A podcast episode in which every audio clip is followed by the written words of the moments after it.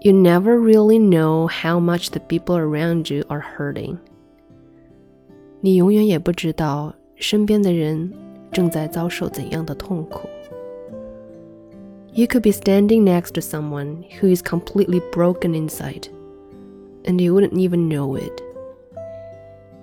你可能正站在他们身边，可是你甚至不知道他们的内心已经支离破碎。 So never deprive someone of hope.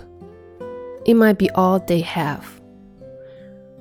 所以，永远不要剥夺别人的希望，那可能是他们仅剩的东西。And remember that there are two ways to spread light in this world. 还要记住，有两种方法能够在这个世界传播光明。 You can either be a flame of hope or a mirror that reflects it. 你可以是希望之光，或者是反射希望之光的镜子。Be one of the two every chance you get. 只要有机会，就去成为二者之一吧。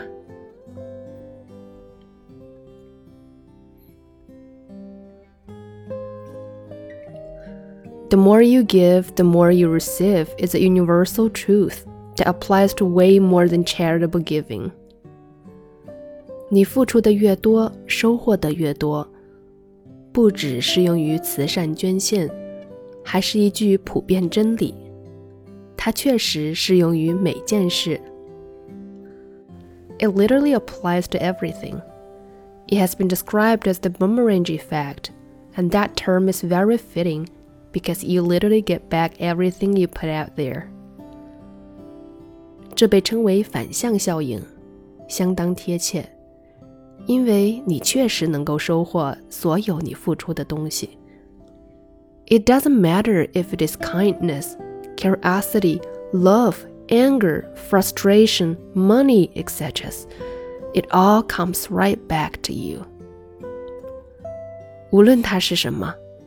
不论是好意、慷慨、爱心、怒火、挫折、金钱以及其他，最终都会回报于你。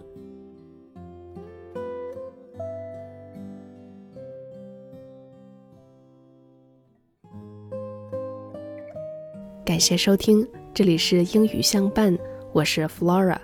聆听更多双语美文，请关注英语相伴公众号。也可以在喜马拉雅 FM 搜索主播“英语相伴 ”，Flora 在这等你。